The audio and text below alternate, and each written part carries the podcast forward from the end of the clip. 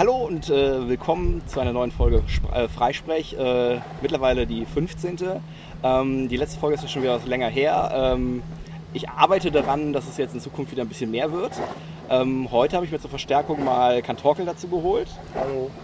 Und äh, wir wollen heute mal ein bisschen ähm, ja, was Neues ausprobieren. Wir wollen so ein bisschen äh, in die Richtung gehen, äh, Freifunk mal aus menschlicher Sicht zu beleuchten, dem ganzen Gesicht zu, ge äh, zu geben und mal äh, Menschen äh, dazu zu holen, die so ein bisschen erzählen, warum sie Freifunk machen und ähm, ja, was sie begeistert. Und äh, heute haben wir dann auch äh, zusätzlich noch einen Gast.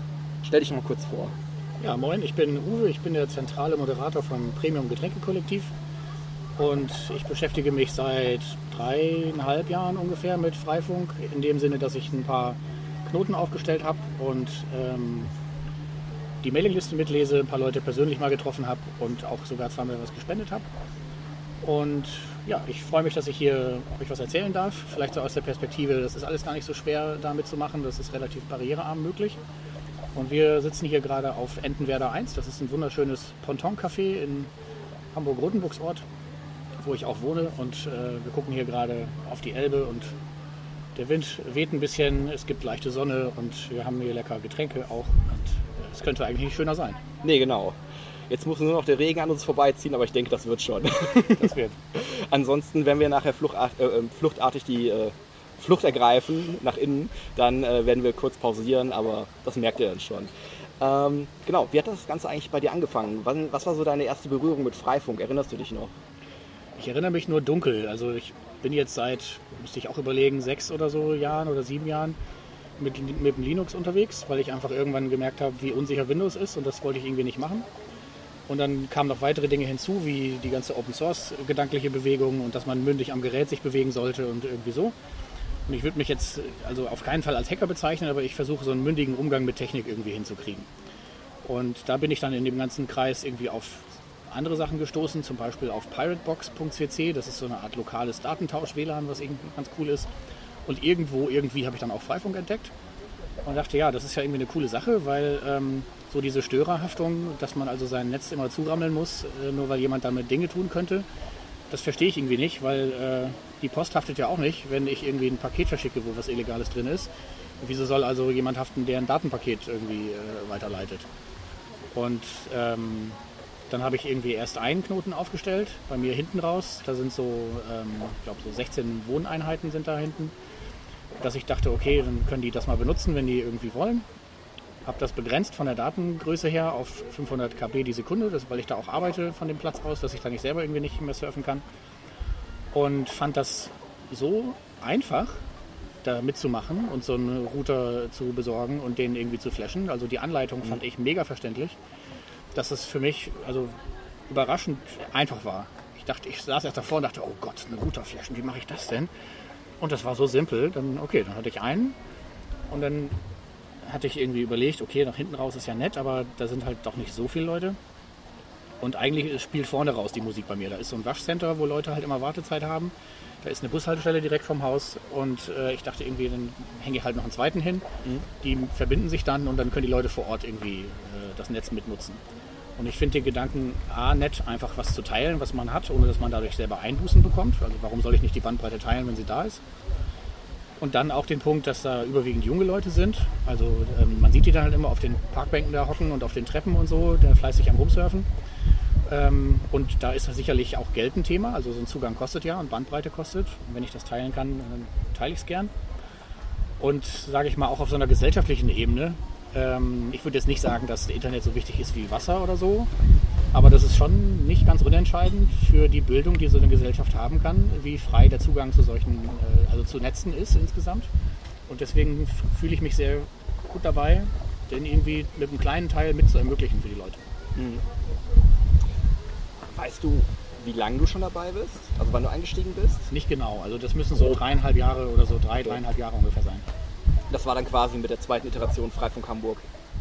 Also wir hatten ja, um das mal ganz kurz einzuordnen, wir haben ja ähm, im November 2012 wieder angefangen mit Freifunk in Hamburg und vorher gab es schon mal einen Anlauf, der dann irgendwann eingeschlafen ist und ähm, meine These ist so ein bisschen, warum das jetzt auch gerade so äh, boomt, dass ähm, das Thema, wie du schon sagtest, äh, einfacher Einstieg äh, ein ganz großes Ding ist. Früher war es wohl so, dass du halt ähm, größeren Aufwand treiben musstest, um ähm, deinen Knoten aufzusetzen und äh, überhaupt das Netz auch zu nutzen. Und ähm, heute ist es ja, wie du gesagt hast, relativ einfach.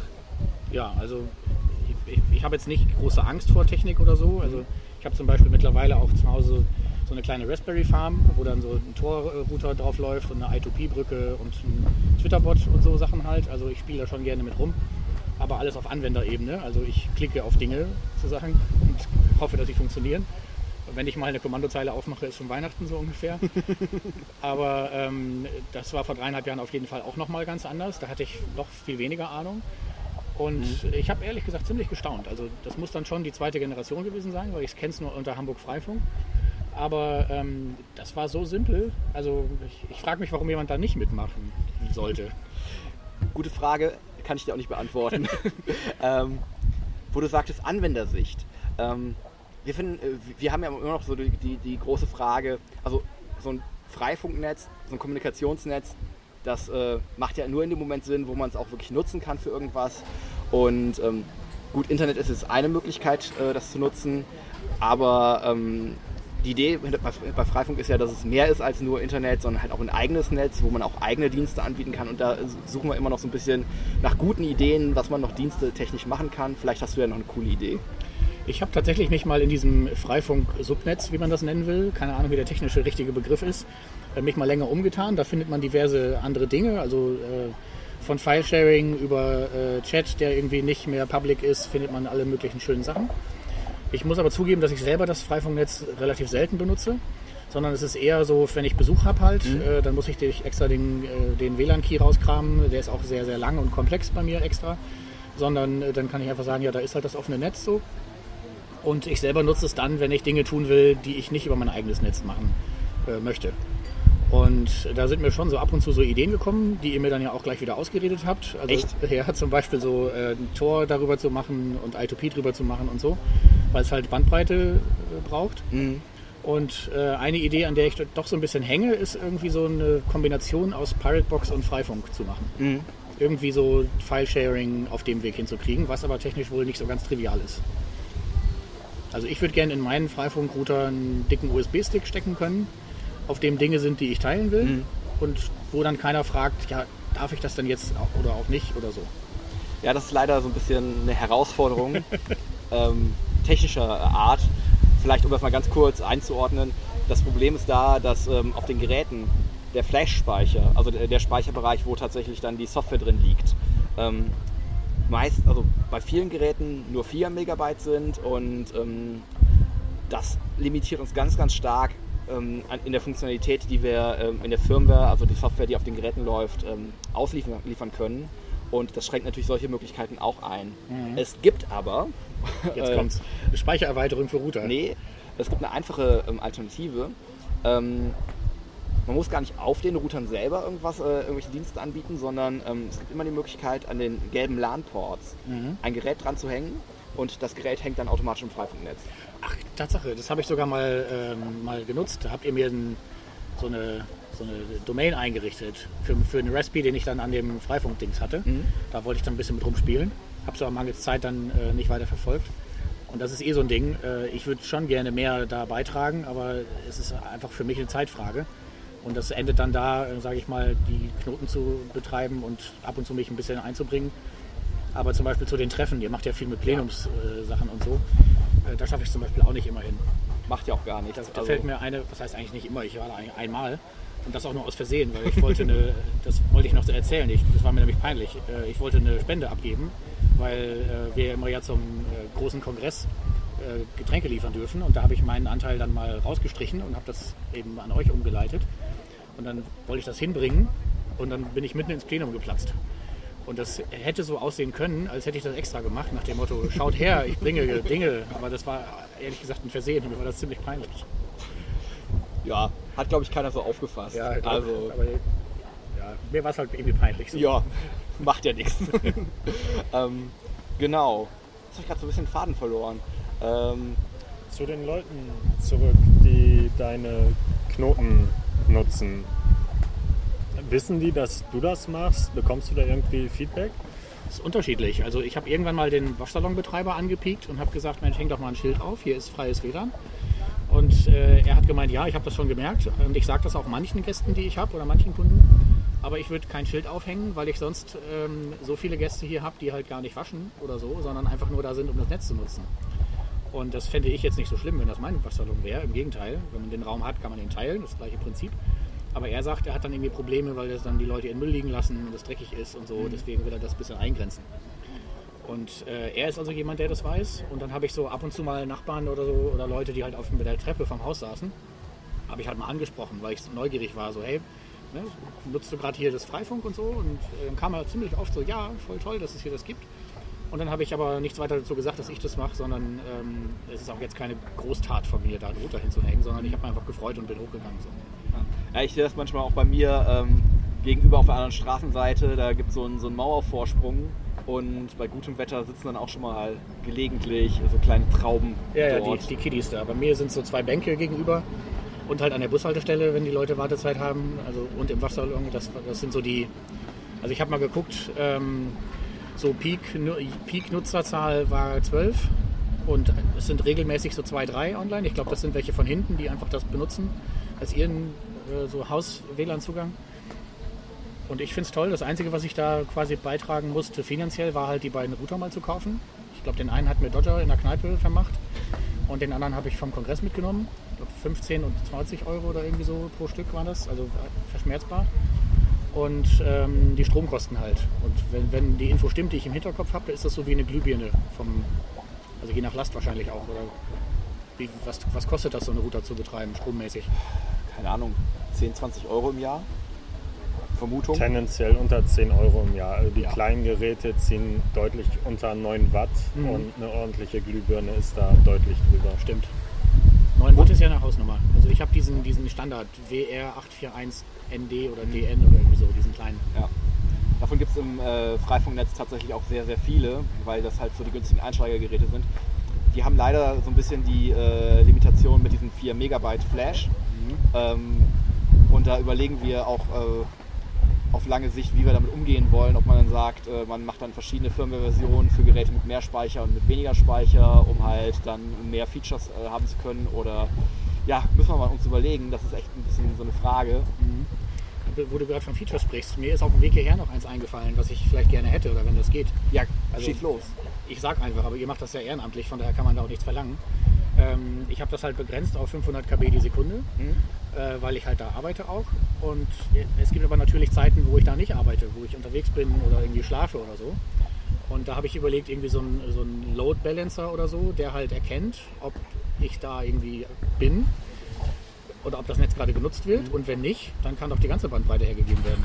Ähm, nutzt du zufällig eine Fritzbox? Nee. Ach, weil. Äh, die könnte sowas. Da kannst du es halt ähm, einstellen, dass du den, äh, den Datenverkehr priorisierst, also ah, sowas, Freifunk ja. als Ganzes mhm. und ähm, sagst, äh, in dem Moment, also Freifunk kriegt immer so viel wie geht, genau. aber es sei denn, es wird gerade irgendwie ähm, anderweitig äh, privater Datenverkehr benötigt. Ah ja, sehr schön. Ähm, das Thema wird jetzt ja auch spannender, weil ab nächsten Montag ist ja die, der Routerzwang abgeschafft dass du zu Hause nicht mehr deinen DSL-Router vom Anbieter hinnehmen musst, sondern den eigenen hintun kannst. Mhm. Was ja öfter schon auch geht, mit ein bisschen gutem Zureden, aber jetzt müssen die das auch erlauben. Und dann ist für mich eh der Schritt, äh, mal einen richtig vernünftigen Router mir dahin zu stellen ähm, und dann idealerweise auch so ein äh, OpenWRT oder sowas zu nehmen, ja. wo man selber auch nochmal interagieren kann. Da müsstest du sowas auch einstellen können dann. Also Genau. Mit entsprechendem Konfigurationsaufwand. Also wenn ihr da einen Tipp habt, welcher Router äh, richtig was taugt, dann bin ich ganz dankbar, weil ich, ich habe da wie gesagt nur Halbwissen.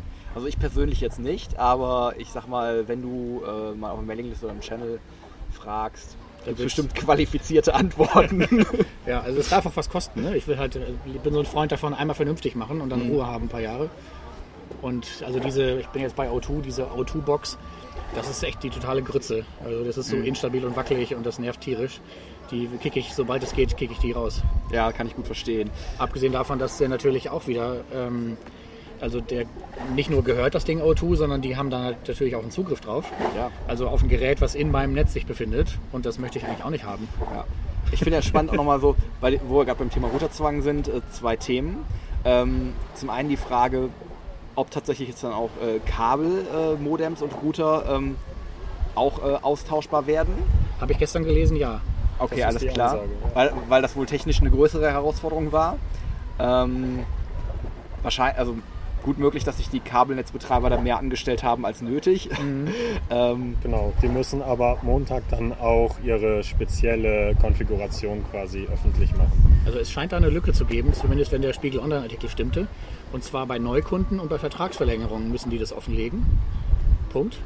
Was für mich heißt, explizit, also wie so ein überspezifisches Dementi, dass es für Bestandskunden, die einfach nur das jetzt wissen wollen, vielleicht doch ein Schlupfloch gibt, das denen nicht zu sagen. Aber das wird man rausfinden. Ich denke, das ist auch eine Frage, wie hartnäckig man ist und ähm, im Rahmen einer Kündigung kommen sie auch gerne nochmal auf einen zu und äh, fragen, was sie noch für einen tun können, um zu bleiben. Vielleicht Genau. ist das ja auch ein Hebel. Also wenn, wenn die Aussage lautet, das geht nur bei Vertragsverlängerung, ja, dann müssen wir die Situation halt herbeiführen. Genau. Ja, und das andere Thema, ähm, was ja auch so ein bisschen in der Luft schwebt, ist diese, diese ähm, FCC-EU ähm, Regulierungsgeschichte mit äh, Firmware muss äh, von, ähm, Routern muss zugemacht werden, damit äh, die nicht mit äh, zu hoher Leistung funken. Ja, aber wie wollen die das denn bei also hoffentlich ein paar 10.000 Freifunkbenutzern durchsetzen? Da werde ich dann mit Sicherheit nicht gehorchen und so. Ja, das, also die, die Herausforderung wird sein, und da bin ich jetzt gerade nicht im Bilde, ähm, aber es, es gibt ja tatsächlich auch eine Kampagne, wo auch der, äh, Freif ähm, der, der äh, Förderverein und einige Freifunkinitiativen äh, schon, äh, schon unterstützen. Ich glaube von der Free Software Foundation, wo man halt genau gegen diese ähm, Geschichte äh, vorgeht. Ähm, und ich glaube, den Link suchen wir nochmal raus und packen den, wenn wir uns äh, wenn wir dran denken, in die Show Notes. ähm, und das steht und fällt natürlich mit den Routerherstellern, Mhm. äh, wie sehr die ihre Geräte zuzimmern. Und ich habe so ein bisschen die Sorge, dass das auch wieder ähm, zum einen fällt dann der Routerzwang, aber zum anderen hat man dann so eine Geschichte, die dann einem so wieder ein bisschen das Ganze madig macht. Ich hoffe, ist das so kommt ein nicht bisschen die durch. Aber wenigstens ein großer Routerhersteller hat auch schon gesagt, dass er die offenen Firmwares dann nicht aussperren wird. So, Ich glaube, das ist ein Thema, was alle paar Jahre wiederkommt und So wie wir mit der da nicht viel zu befürchten haben. Vorratsdatenspeicherung. Wird dann abgelehnt, dann kommt sie wieder, dann wird sie wieder abgelehnt, dann kommt sie wieder. So Ja. ähnlich. Äh, mir fällt gerade noch was ein und zwar ähm, so zum Thema, was man, was man tun kann. Ich habe tatsächlich extra in der, der Küche, wo der zweite Router hängt, äh, habe ich einen Elektriker geholt, der mir eine Steckdose dahin gebaut hat, äh, damit ich da den Router betreiben kann. Und ich würde auch gerne die Telefonkabel, die in der Wohnung liegen, als Netzwerkkabel umbauen. Das scheint auch zu gehen, aber ähm, das scheint auch nicht so einfach zu sein. Also wenn jemand, der mithört und in Hamburg ist, mir dabei helfen würde, wäre ich sehr dankbar. Ja, ich würde würd vorschlagen, äh, wir schreiben da mal Kontaktdaten von dir, was auch immer du möchtest, dann äh, an den Beitrag dran. Ja, gerne. Also die sind ja eh online, die Kontaktdaten. Genau. So, dass ihr dann auch den äh, Tipp weitergeben könnt. Ja, spannend. Ähm, Also ich habe schon gehört, Telefonkabel für Internet benutzen ist jetzt nicht unbedingt ideal, aber es geht halt. Also muss es auch gemacht werden. Aber ich dachte, Das sagt die Telekom auch. aber ich, ich dachte genau, das wäre Glasfaser. Nee, das Da gab es doch diese schöne Aussage, Vectoring sei Glasfaser. ja ja, nee, das Haus ist aus den 60ern oder so, also äh, glaube ich kaum, da sind halt irgendwelche Drähte da drin. Aber die, die sind halt da und die werden jetzt nicht benutzt, das ärgert mich. Ja, ähm, hast du sonst noch irgendwelche Erkenntnisse, die jetzt aus, aus deiner Freifunkzeit gewonnen hast äh, oder äh, irgendwelche äh, Motive, warum du das machst, die wir noch nicht be besprochen haben oder sowas? Ich erinnere mich an eine Situation, als mit dem Router irgendwas war. Ich weiß gar nicht, was da war. Und dann hieß es äh, von einem von euch, ja, äh, schauen wir uns gerne an, aber komm halt mal zu den Treffen. Dann habe ich das auch brav gemacht und dann wurde auch gleich geholfen. Und dann wurde mir auch gleich erklärt, warum das da nicht funktionierte, weil da fehlte nämlich der Aufkleber auf dem Router. Und ohne Aufkleber habe ich gelernt, funkt, funktioniert er nicht. Ach. Der muss halt einen Freifunkaufkleber haben, sonst kann er nicht funken. Und da bin ich doch neugierig, welche magische Technologie in diese Aufkleber packt, dass die den Funk erst, ermöglichen. Äh, das muss dann aber modellspezifisch sein, weil zumindest auf meinen Geräten zu Hause habe ich die Aufkleber leider vergessen. Skandal. Aber vielleicht ist darum auch in letzter Zeit die Nutzung ein bisschen runtergegangen. Ja, also was, was mir noch einfällt, äh, habe ich so am, am Rande angesprochen. Ich finde Freifunk ganz nett, wenn ich irgendwie ähm, Dinge tun will, die jetzt nicht aus meinen normalen Ach geil, der hat mir einen Cyberaufschlag mitgebracht. Super. äh, danke. Äh, die auf meinen normalen Anschluss nicht, nicht gehen. Also man sollte schon, wenn man sich da bewegt, vielleicht noch ein VPN benutzen oder sowas. Ähm, und ich bin so ein Freund davon, möglichst viele ähm, Verschlüsselungsschichten zu machen. Auch wenn das jetzt Overkill ist und ich nichts zu verbergen habe. Aber das muss man ja von außen nicht sehen. Und es ist ja, glaube ich, andersrum gerade gut, wenn ähm, anhand der Tatsache, dass man Dinge verschlüsselt, nicht sichtbar ist, dass man was zu verbergen hat, sondern Verschlüsselungen sollten alle dürfen und können und tun und Ja, so. umgekehrt. Ähm, wenn genug Leute grundsätzlich immer alles verschlüsseln, dann führt das ja dazu, dass Verschlüsselung die Normalität ist Genau. und äh, es eher auffällig ist, wenn man nicht verschlüsselt. Ja, genau. Aber wenn ich jetzt irgendwas machen wollte, wo ich jetzt Sorge hätte oder so, dann könnte ich mich einfach in den Freifunk einwählen und wäre dann einer von irgendwie zwölf Benutzern und keiner weiß, wer das jetzt war.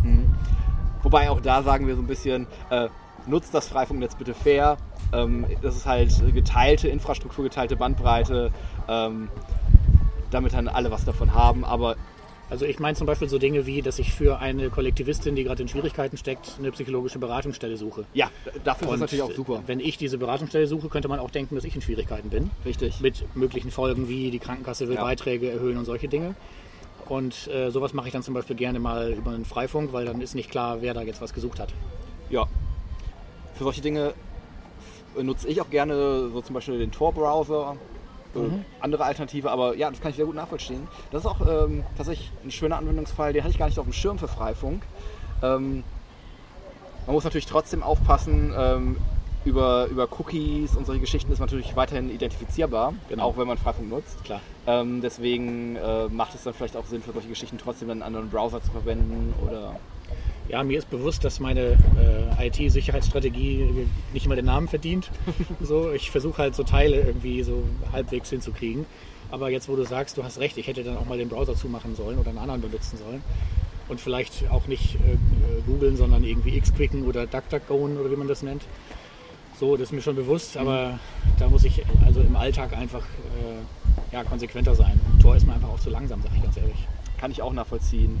Und äh, der Tor- Tor-Browser strotzt jetzt auch nicht von Usability, Genau. aber ähm, ja, muss man sich, also wichtig ist halt auch immer bewusster Umgang mit Technik und das hast du ja auch schon gesagt.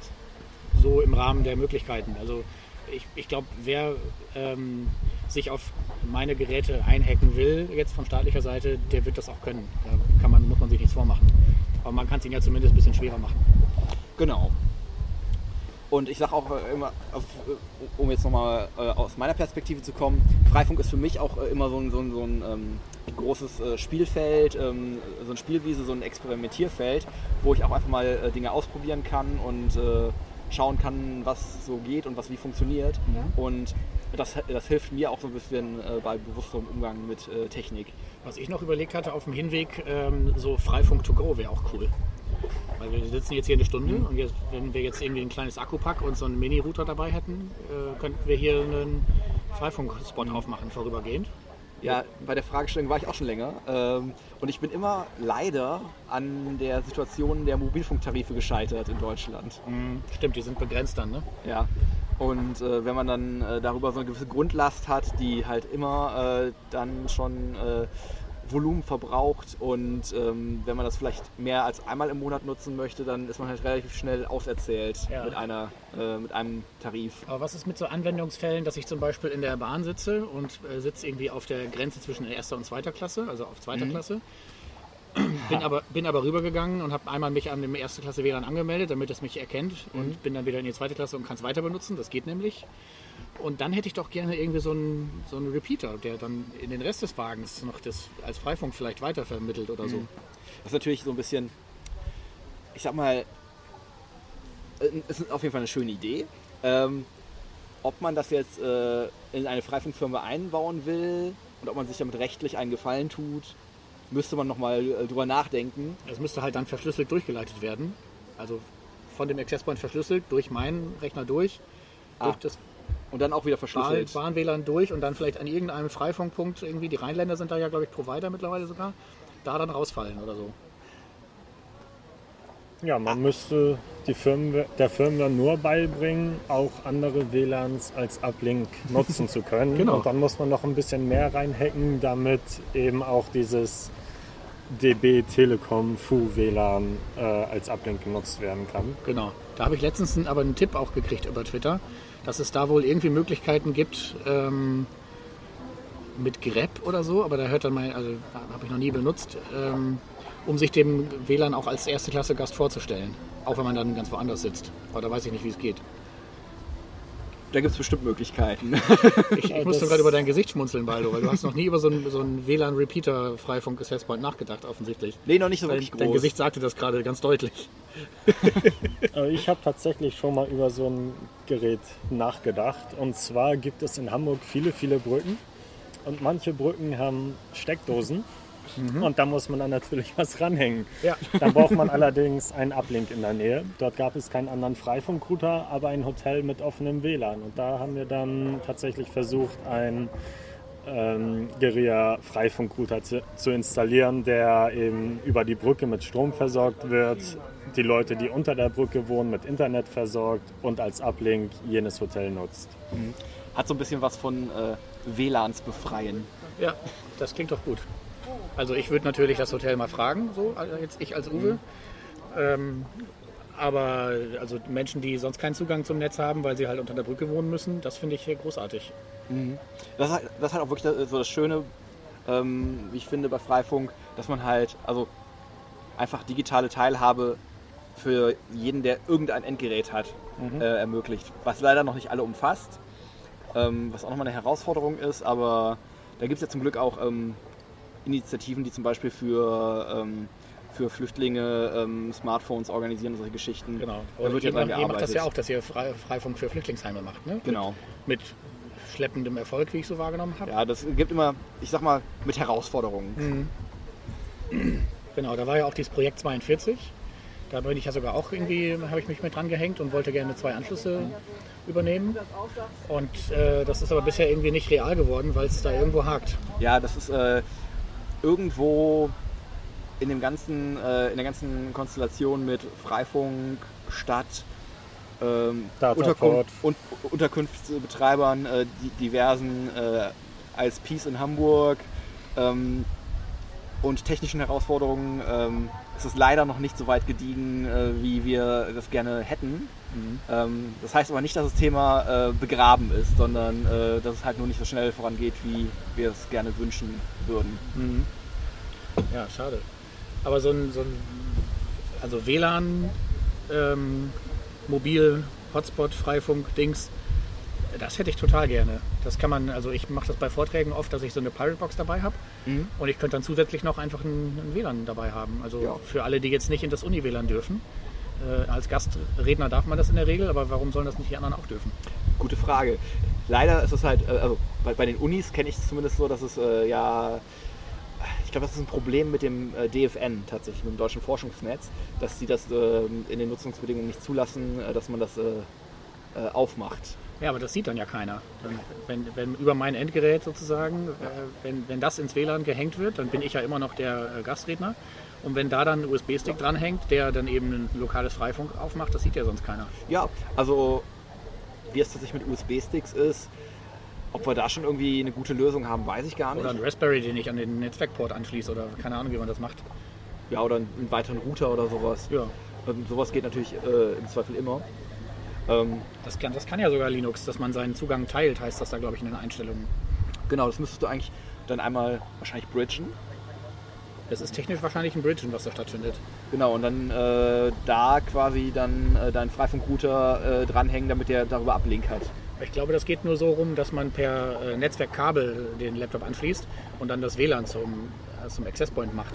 Und nicht, dass man ins WLAN sich hängt und dann den Netzwerkport Ah. zum Access Point macht. Das Oder? sollte keinen großen Unterschied machen.